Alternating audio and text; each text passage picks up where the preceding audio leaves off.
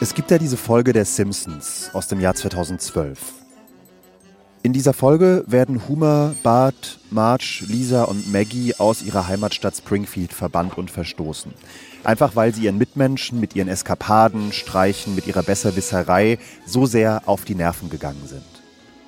Die Familie zieht also raus aus der Stadt in die Outlands. Das ist eine sehr unwirtliche Gegend ohne Recht und Gesetz. I miss our home and I want to go back. Und ihr neuer Nachbar ist ein merkwürdiger Mann mit weißem Haar. How you doing, Mr. Assange? That's my personal information and you have no right to know about it. Der Mann ist Julian Assange, der Gründer der Enthüllungsplattform Wikileaks. Der wird als misstrauischer Mensch dargestellt, der nicht mal auf ein einfaches Wie geht's eine Antwort gibt. Aber dann fragt dieser Comic Assange die Simpsons, ob sie nicht mal Lust hätten, einen Film mit ihm zu schauen. Hey, but we're neighbors. Would you like to come over for a movie sometime? Is it Iraqi journalist being murdered? Marge, also die Mutter, fragt Assange dann, ob es in dem Film zufällig um einen unangenehmen Journalisten gehe. Und Assange antwortet: Don't be ridiculous. It's an Afghan wedding being bombed. Quatsch. Es geht um eine afghanische Hochzeit, die bombardiert wird. Die Simpsons sind ja bekannt dafür, dass sie sich gerne mal mit aktuellen Entwicklungen in der Gesellschaft beschäftigen. Und so war es auch damals in dieser Folge. Denn diese Pointe spielt auf die Veröffentlichungen an, die Assange und Wikileaks in den Jahren davor weltberühmt gemacht hatten. Wikileaks hatte in mehreren Schritten Hunderttausende Geheimdokumente der US-Armee aus den Kriegen in Afghanistan und dem Irak veröffentlicht und eine Viertelmillion vertraulicher Depeschen des US-Außenministeriums. Darunter waren auch Beweise für Luftangriffe der US-geführten Allianz auf Hochzeiten in Afghanistan mit Dutzenden zivilen Opfern. Es war einer der spektakulärsten Leaks der Geschichte. Besonders viel Aufmerksamkeit bekam damals ein 40-minütiger Videoclip, aufgenommen aus einem Helikopter des US-Militärs.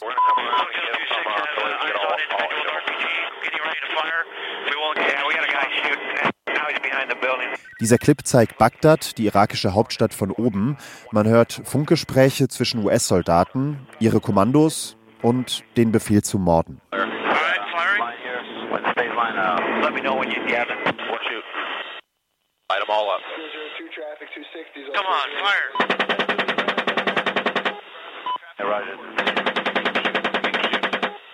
Später stellte sich heraus, die Opfer, auf die die US-Soldaten in diesem Video schießen, das waren zum Teil unbewaffnete Zivilisten, darunter auch zwei Kriegsreporter. Als ein Minibus neben den Verletzten hält, um sie zu retten, wird auch der Retter gezielt beschossen. Und unter den Opfern sind sogar Kinder. Im Funk hört man dann, selbst schuld, wenn die ihre Kinder mit zur Schlacht bringen und knall sie alle ab.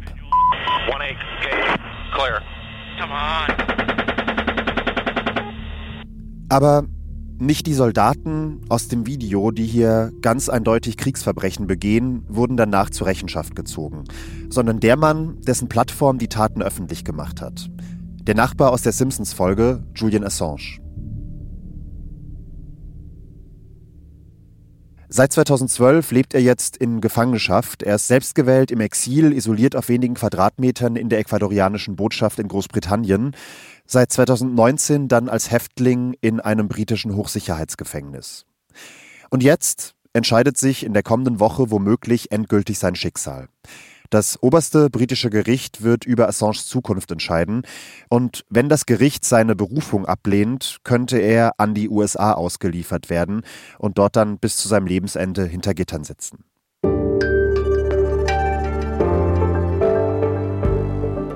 In diesem Spezial von Was jetzt versuchen wir, Julian Assange besser zu verstehen.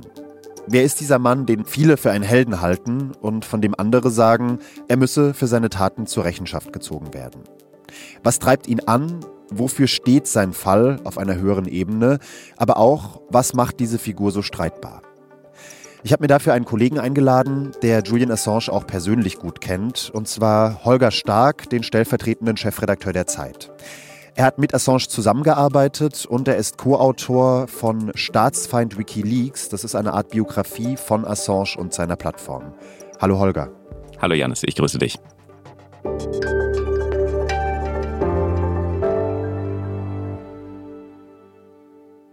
Sollte Assange tatsächlich ausgeliefert werden und in den USA verurteilt, welches Signal ginge davon raus in die Welt, das jetzt über den Fall Assange hinausreicht? Das Signal, was von einer Verurteilung, von einer Auslieferung an die Welt und um die Welt ginge, wäre ein absolut fatales aus meiner Sicht. Es würde letztlich sagen, dass selbst in einer der ältesten und altehrwürdigsten Demokratien der Welt, wie der amerikanischen, ähm, das Veröffentlichen von kritischen Informationen nicht erlaubt ist, wenn diese Informationen dem Kernzentrum der Macht zu nahe kommen. Wenn sie beispielsweise geheimdienstliche Tätigkeiten, Armeetätigkeiten, Außenpolitik betreffen.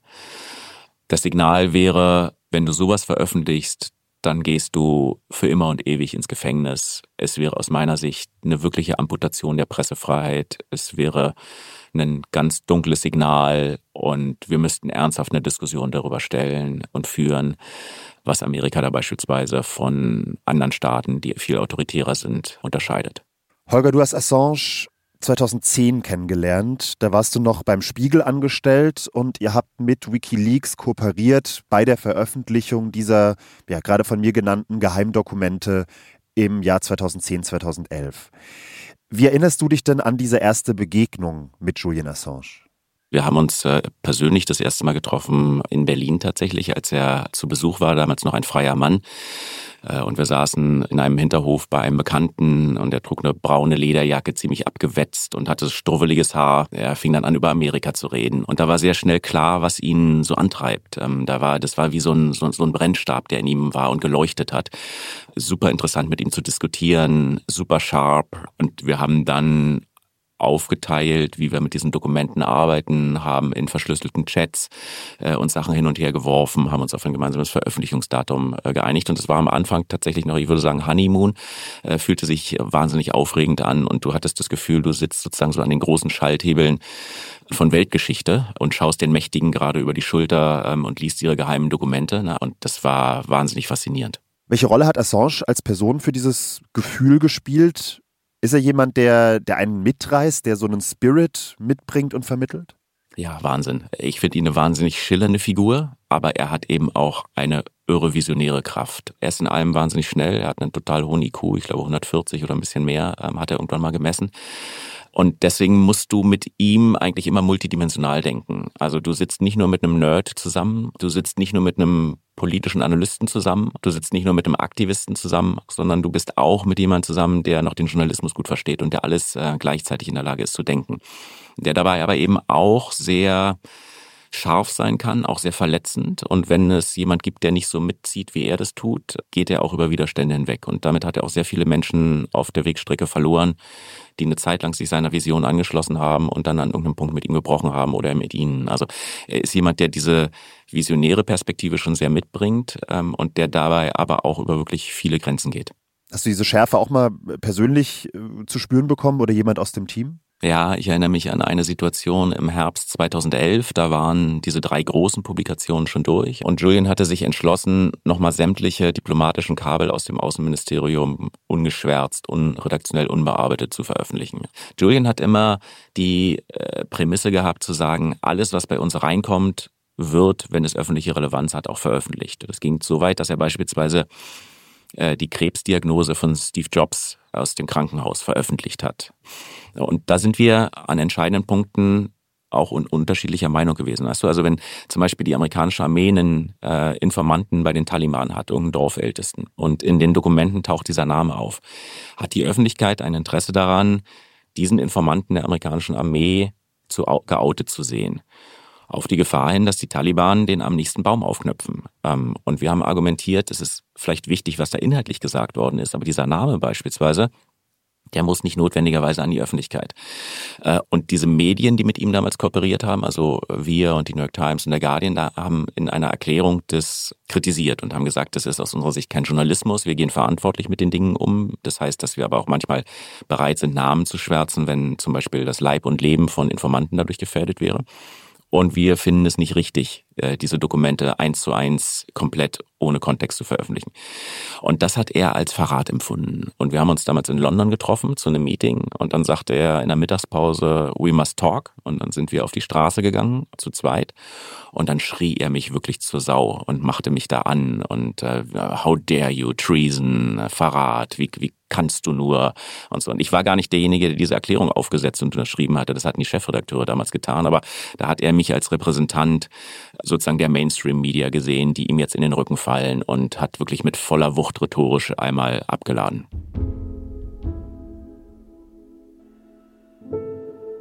Assange und Wikileaks stehen für ein sehr pures Verständnis von Informationsfreiheit, Wahrheit, Journalismus. 2007 ist diese Plattform online gegangen und hat ein Prinzip etabliert, das damals tatsächlich revolutionär war. Menschen konnten vollkommen anonym massenhaft geheime Dokumente auf einen Server laden und damit der Gesellschaft komplett ungefiltert zur Verfügung stellen. Also maximale Transparenz für alle. It's not about saving the whales. It's about giving people the information they need to support whaling or not support whaling. Assange hat dazu 2011 in einem Interview gesagt, er wolle mit Wikileaks nicht die Wale retten, also metaphorisch gesprochen, sondern er wolle den Leuten die Informationen geben, damit die entscheiden können, ob sie die Wale retten wollen oder nicht. Das heißt, was wahr ist, das muss raus an die Öffentlichkeit, egal welchem Zweck es dient. Und Assange sagt in diesem Interview auch, When, when you see abusive organizations uh, suffer the consequences as a result of their abuse and you see victims elevated, uh, it's, yes, that's a very pleasurable activity to be involved in. Dafür zu sorgen, dass diejenigen für ihre Taten büßen, die Unrechtes tun und gleichzeitig den Opfern zu ihrem Recht zu verhelfen, das mache ihm sehr große Freude. Diese Unangepasstheit, die Ablehnung von Obrigkeiten, die findet sich tatsächlich schon sehr früh in Julian Assanges Biografie. Er hat dazu in einem Interview eine Erinnerung aus seiner Kindheit erzählt, nämlich wie er mitten in der Nacht mit seiner Mutter unterwegs war, einer politischen Aktivistin, und wie Polizeibeamten ihn und seine Mutter angehalten hätten und zur Mutter gesagt haben sollen, Look, lady, you're out at 2 a.m. in the morning uh, with this child. Uh, I, it could be suggested you're unfit mother. Uh, I suggest you stay out of politics. Halt dich fern von der Politik, sonst werden wir melden, dass du keine geeignete Mutter für deinen Sohn bist. Also eine sehr frühe Erfahrung mit Machtmissbrauch. Holger, man wird da jetzt schnell etwas küchenpsychologisch, aber wie entscheidend war denn seine Jugend für Assanges Werdegang? Habt ihr darüber mal gesprochen? Ich glaube, dass das ganz entscheidend ist, um ihn zu verstehen. Julian ist gewissermaßen in einen Zaubertrank des Politischen gefallen, schon ganz früh. Und zwei Dinge sind dabei, glaube ich, wichtig. Zum einen sind beide seiner Eltern prägend für ihn gewesen als, als politische Aktivisten, sowohl seine Mutter, aber auch sein Vater, der bis heute noch ähm, extrem politisch ist, den ich äh, auch kennengelernt und interviewt habe die beide so ein Grundmisstrauen gegenüber dem Staat und den Autoritäten mitbringen. Das ist so der, der anarchisch-libertäre Spirit der 68er. Ne? Julian ähm, in den frühen 70ern aufgewachsen, eindeutig ein Kind, was extrem beeinflusst wurde von dieser antiautoritären Erziehung. Äh, und dann ist er ja mit seiner Mutter Christine schon früh auf eine Insel in Australien, so ein vorgelagertes Island gezogen, wo die beiden sehr, ich würde fast sagen, einsam gewohnt haben, viel am Strand gewesen sind. Und wo er eigentlich fast ohne Regeln, würde ich sagen, aufgewachsen ist. Und dieses tiefe Misstrauen gegenüber staatlichen Autoritäten, ähm, dieses rebellische, ähm, das prägt ihn bis heute. Und der zweite Punkt ist, dass er dann sehr früh als Jugendlicher einen Computer geschenkt bekommen hat und dann in so einer autodidaktischen Art und Weise sich ähm, das Hacken beigebracht hat und dann ein junger Hacker wurde. Und diese Fusion, ja, also dieses politisch-anarchische, das tiefe Misstrauen gegenüber staatlichen Autoritäten, kombiniert dann mit den Fähigkeiten, die er sich selber am Computer beigebracht hat, das hat ihn ganz früh zu einem Pionier gemacht ähm, und macht ihn bis heute so außergewöhnlich, weil er diese verschiedenen Ebenen zusammendenken kann als ihr mit diesen Dokumenten rausgekommen seid und ja vor allem er und Wikileaks so wahnsinnig berühmt und populär wurden im Jahr 2010, 2011, wie ist das denn deiner Erinnerung nach bei ihm angekommen? Ist er eine Person, die so ein Feedback braucht, der das wichtig ist, oder genügt er sich als totaler Idealist, der zu sein scheint, eigentlich selbst? Mein Eindruck ist, dass Julian Feedback wichtig ist, wenn es ihm nutzt, wenn es ihn lobt und dass er sehr schlecht mit Kritik umgehen kann. Ich erinnere mich noch, dass wir uns online unterhalten haben im Dezember 2010, ein paar Wochen nachdem die größten und spektakulärsten Veröffentlichungen gerade draußen waren, die wirklich einmal um die Welt gegangen sind. Und es eine Abstimmung gab des Magazins Time zur Person of the Year. Und es ging damals, ich meine, zwischen Mark Zuckerberg von Facebook und Julian Assange hin und her. Und Julian hat praktisch täglich den Stand der, der Stimmen, der Abstimmung gezählt und äh, schickte mir dann äh, den neuesten Stand und fand es super, dass er da im Rennen ist und sagte, kann man nicht noch irgendwelche Leute motivieren, da noch mit abzustimmen und so. Also diese Dinge sind ihm schon irre wichtig, sein Standing. Er hat da schon auch eine narzisstische Ader. Gleichzeitig ist er extrem sensibel, ich würde sagen fast dünnhäutig, wenn er kritisiert wird. Und was dann von anderer Seite kam, war ja deutlich mehr als nur Kritik. Die US-Regierung hat Assange im Grunde zum Staatsfeind erklärt. I want you to know that we are taking aggressive steps to hold responsible those who stole this information. Das ist Hillary Clinton, damals Außenministerin der USA. Sie hat aggressive Schritte gegen die Urheber der Enthüllungen angekündigt und meinte damit nicht dich, Holger, sondern vor allem Julian Assange und Chelsea Manning, die Assange diese Dateien zugespielt hatte. Einmal ganz kurz der Perspektivwechsel, Holger. Warum waren diese Veröffentlichungen für die US-Behörden eigentlich so ein wahnsinnig harter Schlag? Diese Dokumente betreffen im Prinzip den Kern des militärisch-politisch-nachrichtendienstlichen Komplexes in Washington, wenn ich das mal so sagen darf. Also sie sind alle als Staatsgeheimnisse eingestuft gewesen oder fast alle. Ähm, seien es die diplomatischen Berichte von Gesprächen mit Regierungschefs oder eben auch die Militärberichte. Und sie haben damals die USA an so einem Punkt getroffen, wo das System in Washington darauf nicht eingerichtet war, diese Geheimnisse vernünftig zu schützen.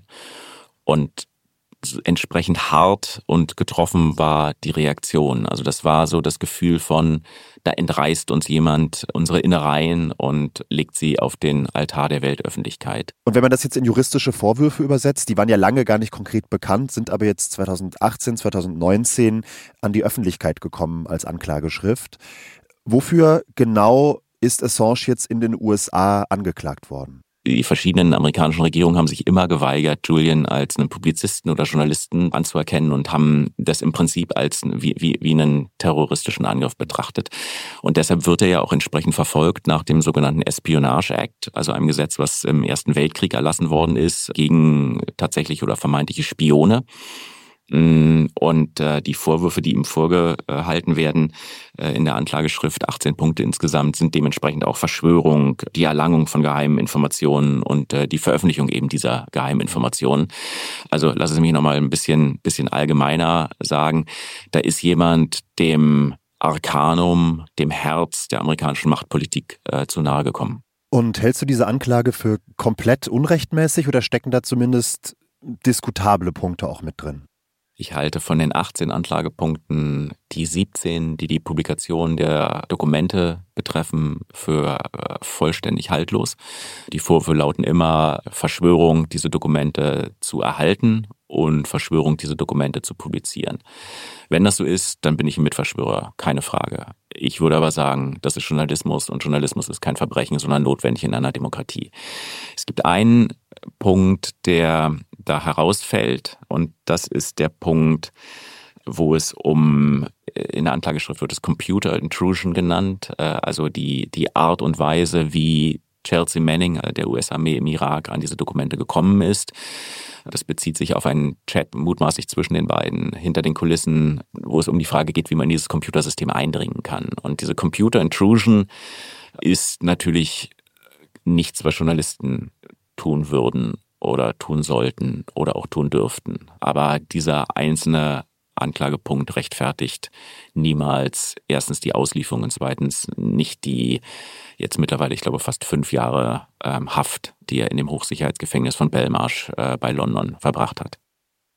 Und ein weiterer Punkt, den hast du vorhin auch schon kurz angesprochen, ist ja zumindest ethisch diskutabel. If an anti corruption activist shares information about official misconduct, or a social worker passes along documentation of sexual violence, revealing that person's identity could have serious repercussions imprisonment, torture, even death. Die US-Regierung, hier nochmal Hillary Clinton hat das damals ja auch ganz deutlich formuliert. Wenn Menschen in Ländern wie Afghanistan sich mit Informationen an US-Behörden wenden, wegen Korruption oder anderen Missständen, dann muss ihre Identität geheim gehalten werden, um sie nicht in Gefahr zu bringen. Und da hat ja durchaus einen Punkt, oder? Du hast es ja vorhin auch gesagt, ihr als herkömmliche Medien habt euch ganz klar dagegen entschieden, einfache Menschen, die in diesen Dokumenten auftauchen, nicht zu anonymisieren, um sie eben nicht in Gefahr zu bringen. Ja, mit dem kleinen Widerspruch, dass die amerikanische Regierung immer behauptet hat, Leib und Leben sei gefährdet worden, äh, aber im Detail nie hat belegen können, ob wirklich Menschen verletzt oder getötet worden sind durch diese Veröffentlichung. Also das ist so eine rhetorische Figur, aber dass das im Detail offensichtlich dann doch nicht so, so hart gewesen ist. Die Amerikaner haben damals einfach auch ein Zeichen setzen wollen, dass andere Leaker sowas nicht nachmachen und ähm, dem einen Riegel vorschieben wollen. Und dieses Exempel wird ganz eindeutig jetzt an Julian Assange statuiert. Im schlimmsten Fall drohen ihm ja in den USA bis zu 175 Jahre Haft. Und ich frage mich schon, war sich Assange damals eigentlich bewusst, welches Risiko er persönlich auf sich nimmt? Ich bin da auf ein Interview aus dem Jahr 2011 gestoßen, da war er bei der US-Show 60 Minutes zu Gast. You've been characterized as a hero and um, as a villain, a martyr, terrorist. Der Moderator Steve Croft hat Assange mit den verschiedenen Wahrnehmungen konfrontiert, die Menschen von ihm haben. Der Held, der Bösewicht, der Märtyrer, der Terrorist. Und ich fand ganz interessant, den Bösewicht und den Terroristen, den hat Assange erstmal so stehen gelassen und hat geantwortet: I'm not yet a martyr. Right. Let's keep it that way. Ein Märtyrer sei er nicht. Noch nicht. Das ist jetzt so semantische Detailauslese, aber ich höre daraus, er hat diese Reaktion der USA und ihrer Partner möglicherweise schon kommen sehen in ihrer Härte. Ja, das zählt zu seiner, ich würde sagen, Brillanz, dass er damals ziemlich klar gesehen hat, was zumindest kommen könnte. Wir haben ihn einmal damals äh, im Sommer 2010 in London getroffen, äh, kurz vor den Veröffentlichungen. Damals war er noch ein freier Mann. Ähm, und in dem Interview, was wir damals mit ihm geführt haben, sagt er, sie werden mich irgendwann nach dem Espionage Act verfolgen. Und das muss man sagen, war schon eine visionäre Prognose. Dieser Espionage Act, der war wirklich ein total vergessenes, verstaubtes Gesetz, was ewig lange keine Rolle mehr gespielt hat und vor den Veröffentlichungen davon schon zu ahnen, nicht nur, dass die Amerikaner alles tun werden, um ihn zu jagen, sondern äh, sogar vorauszusagen, nach welchem, mit welchem juristischen Tatbestand sie ihn am Ende verfolgen werden und äh, anklagen werden. Das hat schon was ungewöhnlich Scharfes, ähm, äh, Vorausschauendes und genauso ist es letztlich gekommen. Bloß, dass da sechs, sieben, acht Jahre dazwischen lagen, bis diese Anklage dann noch öffentlich bekannt wurde. Das bedeutet also auch für dieses Ideal dieser absoluten Transparenz, der perfekten Wahrheit sozusagen, ist Assange nicht nur bereit dazu, andere in Gefahr zu bringen, sondern eben auch sich selbst. Also das wirkt schon sehr bedingungslos. Ich glaube, dass ähm, da in seiner Brust in diesem Sommer 2010 zwei Herzen schlugen. Auf der einen Seite schon diese große Sorge um sein persönliches Schicksal, das Wissen, wie mächtig auch die CIA weltweit ist. Ne? Die CIA, die später auch an Plänen gearbeitet hat, ähm, ob sie ihn entführen könnte, bis hin zu, ob sie ihn umbringen könnte, also Anschlagspläne auf ihn. So, das war ihm alles sehr klar. Und gleichzeitig stachelt ihn sowas eher an. Und das ist für ihn nochmal eher eine Motivation, so eine intrinsische Motivation, nicht aufzuhören, nicht klein beizugeben, sich nicht stoppen zu lassen, äh, nicht zu akzeptieren, dass der Gegenüber, die mächtigste Nation der Welt, natürlich ungefähr jedes Mittel hat, dir Böses zu wollen, sondern zu sagen, jetzt erst recht. Und ähm, in gewisser Weise ist er sehenden Auges in eine solche Zuspitzung da reingegangen. Mitten rein in diesen Riesenhype um seine Person damals in den Jahren nach der Veröffentlichung hat dieses Bild des Helden Risse bekommen. Die schwedische Staatsanwaltschaft hat Ende 2010 einen Haftbefehl gegen Assange wegen mutmaßlicher Sexualdelikte erlassen.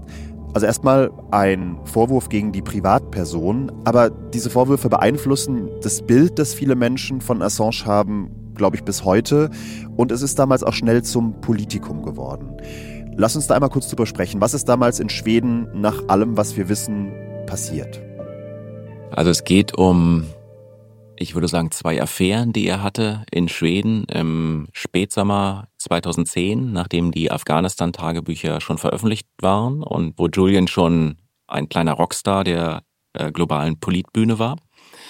Und er hat in Schweden gesprochen äh, bei einem Kongress und übernachtet bei einer der Organisatorinnen, die ihn da eingeladen hatte, äh, mit der er dann auch nachts Sex hatte und wenig später, ich glaube eine Nacht oder zwei später, Sex mit einer weiteren Frau. Und beide Frauen haben später davon berichtet, dass sie sich von ihm nicht gut behandelt gefühlt haben. Ich will es mal so ganz, ganz äh, allgemein ausdrücken. Da geht es um die Frage, äh, Kondom nutzen ja oder nein. Ich erspare uns äh, weitere physische Details.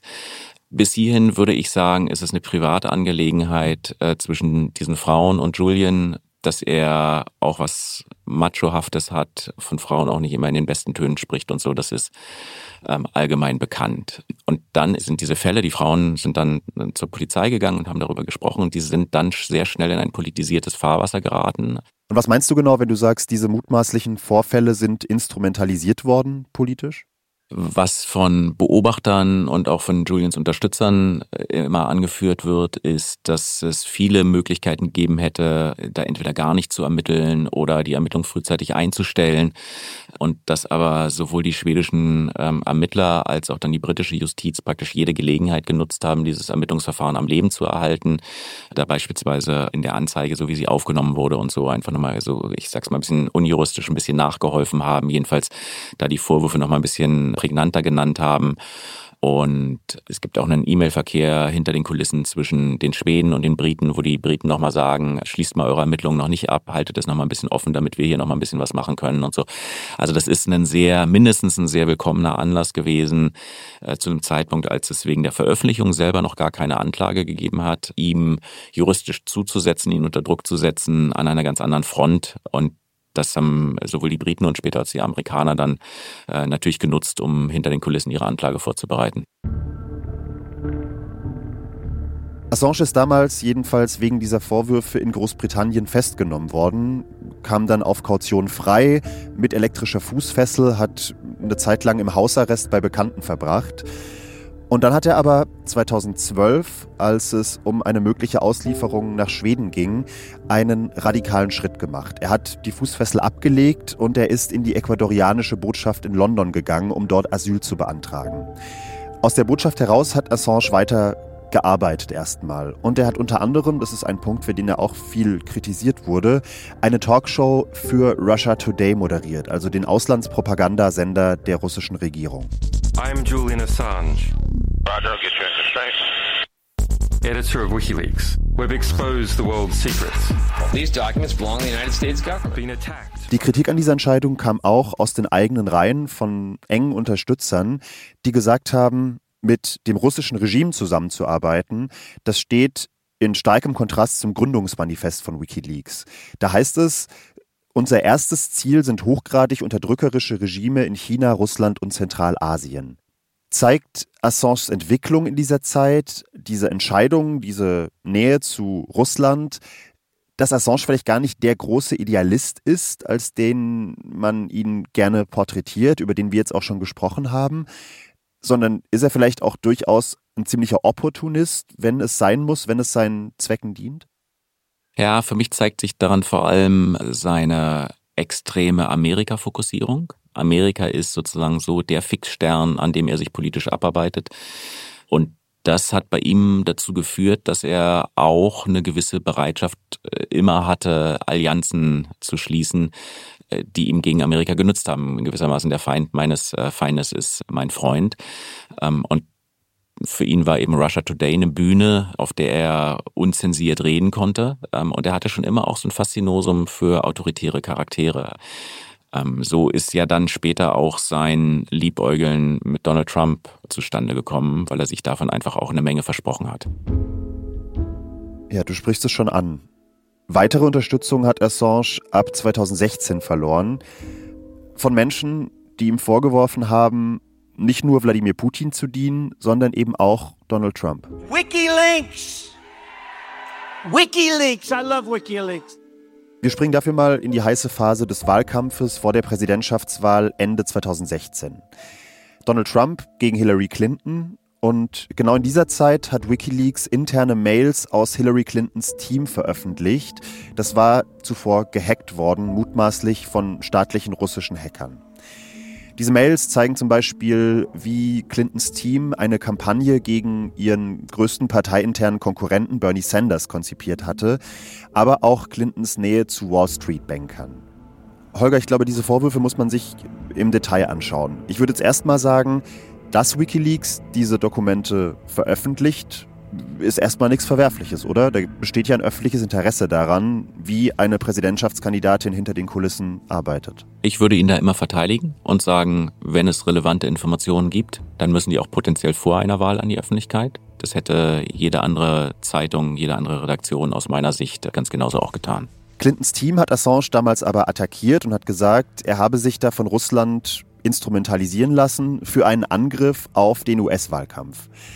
Assange hat damals erwidert, er kenne die Quelle ja überhaupt nicht, weil diese Anonymität der Quelle eben Kern der Idee von Wikileaks sei. Würdest du sagen, es ist bei Anzeichen dafür, dass die Quelle eine fremde Autokratie ist, die möglicherweise Einfluss auf die Wahl nehmen möchte, zumindest fragwürdig, diesen Hack zu veröffentlichen? Oder macht das am Ende auch keinen Unterschied, woher die Informationen kommen? Das macht natürlich schon einen Unterschied, wenn du weißt, woher eine Information kommt und wenn du weißt, dass du äh, da praktisch benutzt wirst von einer ausländischen Regierung, um die Politik in Amerika zu verändern, dann finde ich, musst du das als Journalist, ähm, als Journalistin mit in, dein, in deine Gesamtbewertung einbeziehen. Bei Wikileaks ist es ja aber so, dass dieses Einsendesystem diese anonymen Einsendungen erlaubt. Ich persönlich weiß nicht, ob Julian jemals wusste, woher diese Informationen sind, sondern sie liegen dann einfach da. Klar ist, dass diese Russland-Frage so umstritten ist, dass sie ihm in den USA jedenfalls sehr, sehr, sehr viele Sympathien gekostet hat. Ähm, bis dahin war er ein bisschen so der Held auch der Linken und der Liberalen. Und das hat sich mit diesem Jahr 2016, mit dem Wahlkampf äh, gewandelt, weil ganz viele Linke und Liberale ihn mit dafür verantwortlich machen, dass letztlich diese Publikationen dazu geführt haben, dass Hillary Clinton die Wahl verloren und Donald Trump die Wahl gewonnen hat. Die Geschichte wurde dann noch heikler für Assange, als bei einer Untersuchung im Jahr darauf festgestellt wurde, es gab damals Absprachen zwischen Wikileaks und Donald Trumps Sohn.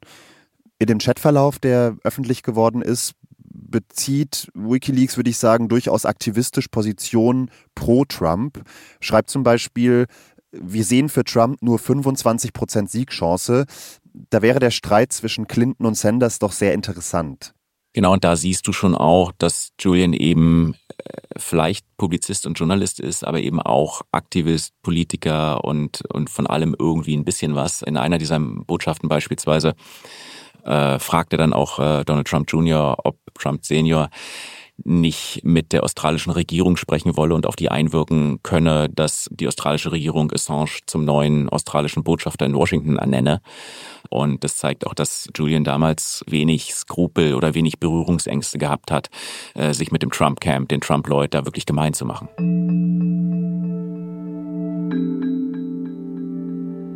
Diese Hoffnung darauf, dass diese Nähe zum Trump-Lager möglicherweise einen Vorteil verschaffen würde für seine persönliche Situation, hat sich aber überhaupt nicht bestätigt. Ganz im Gegenteil. Die Trump-Administration hat ja den Kurs gegen Wikileaks in ihrer Amtszeit eher nochmal verschärft. Der CIA-Chef Mike Pompeo hat damals zum Beispiel gesagt, It's time to call out WikiLeaks for what it really is WikiLeaks sei ein feindlicher Geheimdienst und hat dieses Medium in eine Reihe gestellt mit verschiedenen Terrororganisationen wie Al-Qaida. 2018, 2019 wurde dann nach all den Jahren auch die Anklageschrift gegen Assange bekannt. Wir haben vorhin schon kurz über sie gesprochen, der Espionage Act, die 18 Vorwürfe. Und zeitgleich hat Ecuador mutmaßlich als Gefallen für die US-Regierung Assange den Asylstatus entzogen.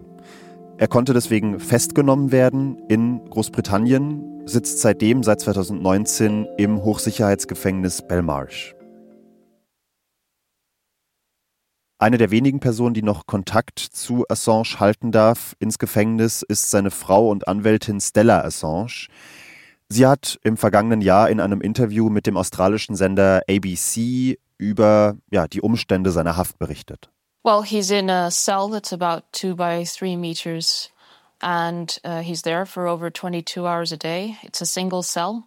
He gets to go to the yard for just under an hour a day. Sie sagt, Julian Assange lebe auf sechs Quadratmetern, müsse 22 Stunden am Tag in seiner Einzelzelle verbringen, dürfe nur für eine Stunde pro Tag raus in den Hof des Gefängnisses. Obviously, this is something that affects not just your mental health, but you go into physical de decline. In October 2021, he suffered a mini stroke and he's on medication, but we're extremely concerned um, that his health could take a, a devastating turn at any moment. Sein Zustand gilt als kritisch, mental und körperlich. 2021 hat er einen kleinen Schlaganfall erlitten. Ein UN-Sonderberichterstatter hat bei einer Untersuchung auch Anzeichen für psychologische Folter im Gefängnis festgestellt. Holger, in Großbritannien wird jetzt logischerweise nicht die Anklageschrift der USA verhandelt in dieser Woche. Aber warum ist diese Entscheidung, die wir für die kommende Woche erwarten, trotzdem so wichtig? Das Hearing, um das es da in London geht, wird im Prinzip entscheiden, ob er ausgeliefert werden kann, ja oder nein. Das gab ein erstes Urteil von einer Richterin, die gesagt hat, die Vorwürfe aus den USA sind im Prinzip berechtigt, aber er darf nicht ausgeliefert werden, weil er potenziell selbstmordgefährdet sei.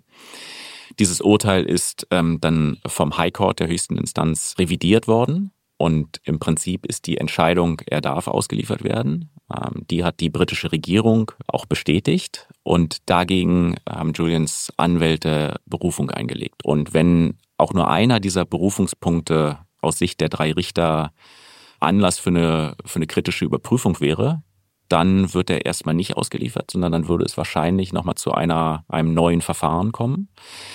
Wenn es dann doch so kommen sollte, dass die Richter zur Überzeugung kommen, dass das alles rechtens ist, die Anklageschrift solide durchargumentiert ist, dann gibt es zwei Möglichkeiten. Entweder wird er dann sofort in ein Flugzeug gesetzt und nach Washington ausgeflogen. So hätten es sicherlich gerne die USA und wahrscheinlich auch die britische Regierung. Oder aber Assange kann nochmal in Straßburg verhandeln vor dem Europäischen Menschenrechtsgerichtshof. Die Frage ist, ob die britische Regierung sich daran halten würde. Äh, Großbritannien ist nicht mehr Mitglied der EU oder ob sie einfach Tatsachen schaffen würde und Assange ins Flugzeug setzte. Dann wäre die Situation so, dass Straßburg sich vielleicht mit dem Fall noch beschäftigen würde, aber faktisch Assange schon in, in Washington in einem Gefängnis sitzen würde. Assanges Anwälte argumentieren unter anderem, eine Auslieferung komme schon allein deshalb nicht in Frage, weil das Auslieferungsabkommen zwischen Großbritannien und den USA eigentlich die Auslieferung politischer Gefangener ausschließe.